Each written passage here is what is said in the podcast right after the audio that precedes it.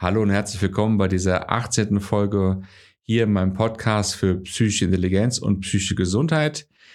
Und bevor wir beginnen, möchte ich mich erstmal eigentlich bei dir bedanken, weil wir haben jetzt mit der 17. letzten Folge es erreicht, dass ähm, 1000, über 1000 Downloads geknackt wurden und der Podcast ist jetzt so knapp drei Monate ungefähr online.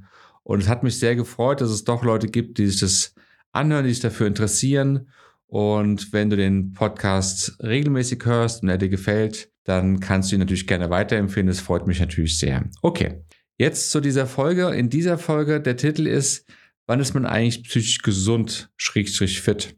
Ich finde das Wort psychisch fit so ein bisschen unpassend, deswegen will ich es auch eigentlich gar nicht benutzen. Aber ich will jetzt auch nicht den Eindruck erwecken, dass ähm, alles andere als psychisch gesund dann auch gleich psychisch krank ist. Weil in diesem, in diesem Mittelfeld zwischen gesund und krank ist natürlich ein riesengroßer Bereich. Und ähm, jeder von uns findet, befindet sich wahrscheinlich irgendwo in diesem Bereich. Aber trotzdem ist es ganz wichtig und auch für mich immer hilfreich, so ein Bild vor Augen zu haben und so verschiedene Bereiche sich genauer anzuschauen, um zu gucken, wo stehe ich denn so mit meiner psychischen Gesundheit. Und ich habe da sechs unterschiedliche Bereiche rausgearbeitet und die möchte ich dir jetzt ganz gerne mal vorstellen. Erster Bereich, der Schlaf. Ein guter Schlaf ist unheimlich wichtig. Das sowieso, das ist, glaube ich, allen klar. Aber wenn man merkt, dass man über mehrere Wochen schlecht schläft, also wenn es so ist, dass, ähm, dass der, Sch der Schlaf nicht primär gut ist, das heißt, dass man eigentlich immer so zwischen eins und vier Uhr morgens aufwacht, dann ist es ein sehr gutes Zeichen dafür, dass wahrscheinlich irgendwie am Tag verschiedene Ereignisse nicht so richtig gut verarbeitet werden konnten, wahrscheinlich auch Gefühle offen sind und somit unheimlich viele Informationen nachts ins Unterbewusstsein übertragen werden müssen, was viel Energie kostet, deswegen wird der Schlaf auch unruhig. Viele Gefühle müssen vielleicht auch ausgefüllt werden, auserlebt werden, dann gibt es vielleicht auch Träume dazu. Ich meine, wenn man sich irgendwie frisch verliebt und irgendwie ein neues spannendes Projekt hat, dann hat man wahrscheinlich auch einen unruhigeren Schlaf. Dann ist es auch ganz normal. Aber das sollte die Ausnahme sein. So dass, wenn du regelmäßig oder konstant oder so gefühlt immer einen schlechten Schlaf hast, dann ist es auf jeden Fall ein Zeichen dafür, dass du mit hoher Wahrscheinlichkeit während des Tages eben zu viele Situationen erlebst, die du so eigentlich gar nicht haben willst oder aber das Gefühl, was damit in Verbindung steht, irgendwie dir unangenehm erscheint und du es wegdrückst und deswegen so eine Unruhe entsteht. Also guter Schlaf ist ein ganz, ganz wichtiges Kriterium für psychische Gesundheit.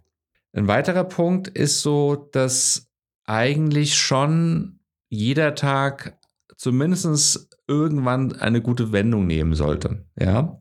Eigentlich würde ich sogar noch einen Schritt weiter gehen, dass so in so einer Woche von sieben Tagen schon so fünf bis sechs eigentlich relativ einfache und easy richtig gute Tage sind. Das müssen keine, keine besonderen Tage sein, wo was ganz Spezielles passiert, aber es müssen Tage sein, wo so eine innere Zufriedenheit wirklich dominiert. Und wenn es so ist, dass irgendwie so ein Tag mal so ein bisschen komisch ist, das kann immer wieder passieren. Das hängt ja auch vor allem von äußeren Faktoren ab. Vor allem, wenn es von äußeren Faktoren abhängt, dann ist es ganz gut, weil dann kann man gucken, ob man die verändern kann. Und dann ist es aber trotzdem wichtig für diese Gesundheit, für diese Ausrichtung, dass es dir möglich wird, dass du das am Tag irgendwann noch rumdrehst. Also dass nicht so dich gar nicht so mit damit abfindest oder das unterbewusst abläuft, das wäre am schlimmsten. Oder auch damit abfindest, dass der Tag jetzt schlecht ist. Ich habe zum Beispiel so eine Routine, dass ich mir morgens immer vornehme und sage, ich möchte, dass es ein guter Tag wird. Das ist einfach so, so ein Vorhaben für den Tag.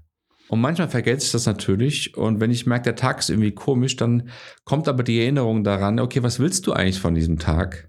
Und dann kommt der Satz, ja, ich möchte, dass es ein guter Tag wird. Und dann kannst du schauen, was du irgendwie verändern kannst an dem Äußeren oder halt auch eben in der inneren Wahrnehmung, so dass es der Tag irgendwie noch ein bisschen drehen kann und dann vielleicht genau an so einem Tag noch aufmerksamer bist für die positiven Dinge so dass wenn du abends den Tag so ein bisschen reflektierst, da habe ich ja auch immer die Übung, ich empfehle, abends sich nochmal zu vergegenwärtigen, was war heute gut, dass dann auch dieser Konflikt und diese Transformation vom Unangenehmen zum Angenehmeren, dass das auch bewusst wird und dass dir immer leichter fällt, in Situationen dann genau diese, diese Veränderung, diese innere Veränderung ähm, anzuschieben. Also primär sollten die Tage gut sein, wenn man in einem psychisch komplett gesunden Zustand ist.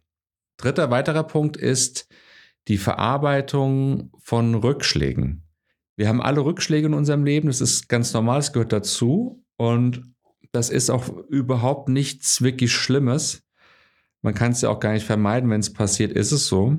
Und jemand, der psychisch gesund ist und richtig fit ist, jetzt habe ich auch das Wort fit benutzt, Entschuldigung, und eine hohe psychische Intelligenz auch mitbringt, eine hohe Übung, nennen wir es vielleicht so, das ist dann jemand, der natürlich das erkennt, ah, da ist etwas, was mich belastet. Und das ist auch erstmal eine Zeit lang wahrscheinlich auch unbewusst, dass einfach die Belastung ist da.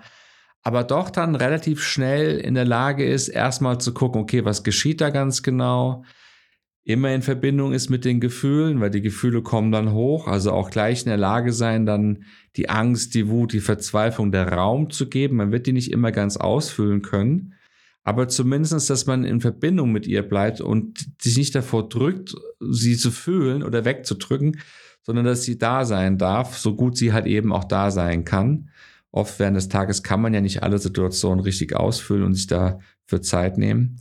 Aber dass es halt eben etwas ist, was bewusst so stattfindet. Da kommt ein Rückschlag, da kommt irgendeine schlechte Nachricht, es gibt natürlich intensive Rückschläge wie jetzt Krankheit, Todesfall. Ähm, das klammern wir jetzt mal so ein bisschen aus, aber auch das würde man dann wahrscheinlich mit einer ähnlichen Methode angehen.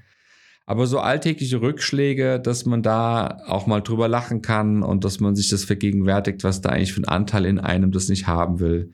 Dass einfach ein innerer Prozess entsteht, wenn etwas im Äußeren nicht so optimal ist oder wenn irgendein Gedanke kommt, der nicht so richtig optimal ist und man dann in der Lage ist, den eben entsprechend ziemlich zügig zu verarbeiten, um dann nach Möglichkeit auch nachts wieder ganz gut schlafen zu können. Dann der vierte Punkt, was mit all dem, was ich vorher erzählte, natürlich auch zusammenhängt und die hängen alle irgendwie immer auch ein Stück weit miteinander zusammen, ist das Kopfkino. Viele Klienten, die kommen zu mir und sagen mir, ja, das Kopfkino stört sie, dass das permanent am Rauschen ist im Kopf. Und es ist natürlich in der heutigen Zeit wird es immer schwieriger, weil wir durch das Internet und durch die schnelle Verfügbarkeit eines Smartphones so oft ja uns ausliefern von, von Dopaminausstößen und natürlich unheimlich viele Informationen auf uns einprasseln, dann eben wir auch weniger Zeit haben, Langeweile auszuhalten. Und deswegen ist auch nicht möglich, dass die Dinge richtig verarbeitet werden können. Es, es entstehen keine Pausen im Tag, die wir sonst nutzen würden, wenn wir früher irgendwie, keine Ahnung, eine halbe Stunde zur Schule laufen mussten und, und zurück. Da hatte man viel Zeit, einfach mal so ein bisschen alles so unbewusst zu reflektieren, aber da liefen innere Prozesse ab, ja. Und das fehlt uns heute. Und wir füllen in der Regel eigentlich jede Lücke mit irgendetwas und somit kann der ganze Apparat da oben gar nicht so richtig sich während des Tages beruhigen. Und das sehe ich als ganz wichtiges Kriterium für psychische Gesundheit, dass man es erkennt, dass das permanent da oben so ein Rauschen ist und gelernt hat und erfahren hat, das zu stoppen. Im Idealfall auch für längere Zeit komplett zu stoppen. Und dann, wenn solche Pausen entstehen, wie dass man irgendwie beim Arzt sitzt und warten muss oder an der Bushaltestelle oder an der roten Ampel, dass man dann bewusst nach innen geht, so ein bisschen der, der Innenwelt Bedeutung gibt und Raum gibt und der Verstand still wird. Am besten auch komplett still wird und das auch eine Zeit lang so bleibt, bis dann die nächste Handlung passieren muss und dann kann der auch wieder aktiv werden. Also immer wieder diese Pausen einbauen, damit man auch in der Lage ist, das Kopfkino einfach anzuhalten. Der fünfte Punkt ist, keinen Stress zu haben. Stress ist ja ein reines Notwehr-Überlebensprogramm, was für kurze Zeit natürlich total lebenswichtig sein kann. Aber wenn Stress über mehrere Tage geht oder überhaupt über den ganzen Tag geht, dann ist es schon eigentlich ein Stück weit zu viel, weil kaum eine Notsituation früher in der Natur ging über einen ganzen Tag. Die ging dann mal für ein paar Minuten oder vielleicht für eine halbe Stunde in irgendeiner, weiß ich nicht, in irgendeiner Jagd oder so, aber das ging wahrscheinlich nicht den ganzen Tag und wahrscheinlich noch weniger mehrere Tage.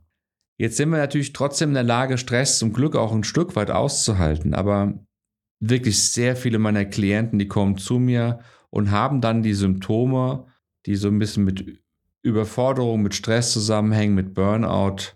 und wollen oftmals erstmal, dass sie mehr in der Lage sind, mehr Stress auszuhalten. Ja. Und es ist natürlich totaler, also das ist totaler Quatsch. Das, das geht voll nach hinten los, weil man kann sich nicht trainieren, auf immer längere Zeit immer mehr Stress auszuhalten. Also dann, dann ist der Körper das, was streikt und es entstehen entsprechend psychosomatische Symptome, die auch dann ganz schlimm enden können. Von daher ist der Weg nicht mehr Stress aushalten zu können, sondern sein Leben so zu organisieren, dass der äußere Stress immer weniger wird, am besten komplett eliminiert wird, also wirklich komplett auf Null gefahren wird, Stress. Das heißt nicht, dass man nicht in der Lage ist, was zu leisten und, und auch viel abzuarbeiten. Aber es darf nicht in Verbindung stehen mit einer Angst. Ja. Wenn es in Verbindung steht mit einer Angst, dann entsteht Stress, weil Angst ist immer bei Stress das Hauptgefühl. Und du kannst viel machen, viel leisten, aber es darf nicht in Verbindung stehen mit einer Angst. Ist es so, dann ist es ganz wichtig, das Äußere genau zu beurteilen, gucken, ist es nur meine Einstellung dazu, irre ich mich da eigentlich in manchen Sachen oder habe ich das ganz, den ganz falschen Job, den falschen Partner, ist da wirklich ganz groß was im Argen. Also Stress muss vermieden werden und ein psychisch gesunder Mensch ist meiner Meinung nach ein Mensch, der sowohl das äußere Leben so organisiert, dass da kein Stress über längere Zeit entstehen kann und auch wenn Stress da ist, in der Lage ist, es sofort als solches zu erkennen und sofort beheben zu wollen. Und dann der letzte, der sechste Punkt, das sind ähm, gute Bezie Beziehungen, gesunde Beziehungen. Das ist für einen psychisch gesunden Menschen natürlich ähm, so, dass das die, die, die Parade- und Superdisziplin, weil natürlich, wir, wir haben immer ein Gegenüber und wir können innerlich erst so richtig, richtig gut uns entwickeln und reifen, wenn wir natürlich mit Menschen uns, uns austauschen und auch mit denen eine enge Verbindung haben und es da zu Konflikten kommt. Und wenn es so ist, dass, dass im Leben viele Konflikte bestehen mit, mit den Menschen, mit denen du zu tun hast, vor allem wahrscheinlich auch, also noch mehr ist es ein Zeichen dafür, wenn es wahrscheinlich die engen Leute sind, können aber auch, auch entferntere Leute sein. Aber es ist immer etwas, was in Verbindung mit deinem eigenen Ego steht, also mit deiner eigenen Wahrnehmung, ob bewusst oder unbewusst. Unbewusst wäre der, der, der schlechteste Fall. Mit deiner eigenen Wahrnehmung von dir selbst wer du bist, wer du sein willst, wie du wirken willst, wie du nicht wirken willst, ja. All diese inneren Konflikte, die führen dazu, dass auch Beziehungen dann belastet sind. Und mein Lehrer hat mal gesagt, dass äh, Beziehungen eigentlich nur dafür da sind, in den jüngeren Jahren seine ganzen Neurosen auszuleben und im Idealfall auszuheilen. Und ich kann das komplett bestätigen. Also ein psychisch gesunder Mensch ähm, ist jemand, der sehr gut in Beziehungen reflektieren kann, sich austauschen kann, sich entspannen kann, so sein kann, wie er wirklich ist, in der Lage zu sein, sich aber auch empathisch hineinzuversetzen, um auch dem anderen einen Raum zu geben und dann die inneren Konflikte damit mit diesem Raum, den man dem anderen gibt, auch zu auszuhalten, beziehungsweise auch wiederum zu, zu verstehen, zu analysieren. Also ein psychisch gesunder Mensch hat auch in der Regel sehr lebendige, gesunde Beziehungen, was nicht heißt, dass da nie Konflikte und Streit aufkommen. Überhaupt nicht. Das gehört dazu. Ähm, jeder hat da oft seinen Standpunkt und da muss man sich da auch mal streiten können. Aber es muss auf eine gewisse Art und Weise ablaufen, mit, mit Respekt, mit, mit Achtung und vor allem muss man auch immer wieder zurückfinden, wenn da mal was schiefgelaufen ist und muss das auch nutzen, um innerlich damit zu wachsen und sich eben entsprechend noch immer weiter zu heilen. Gut, das war's jetzt schon mit dieser 18. Folge. Ich hoffe, du konntest so ein bisschen was mitnehmen aus diesen einzelnen Punkten und vielleicht ist das eine oder andere dabei, wo du dir vielleicht so ein bisschen was ähm, anschauen willst. In der nächsten Folge, kurze Vorschau, in der nächsten 19. Folge möchte ich ganz gern, der Titel soll sein Fahrplan zum Glück möchte ich sehr, sehr gerne darüber sprechen, wie man, wie man glücklich wird. Also das, was ich eben beschrieben habe, war ja so die psychische Gesundheit. Ja, daraus ergibt sich natürlich auf jeden Fall Wohlbefinden und Glück oder glückliche Momente. Ähm, aber das mit dem Glück kann man sich auch nochmal ganz genau und eigenständig anschauen. Und das Glück und das erfüllte Leben und wie das miteinander zusammenhängt, was da eigentlich viel wichtiger ist, Genau das bespreche ich in der nächsten Folge. Ich freue mich, wenn du wieder einschaltest und danke dir erstmal fürs Zuhören jetzt und bis zum nächsten Mal. Ciao.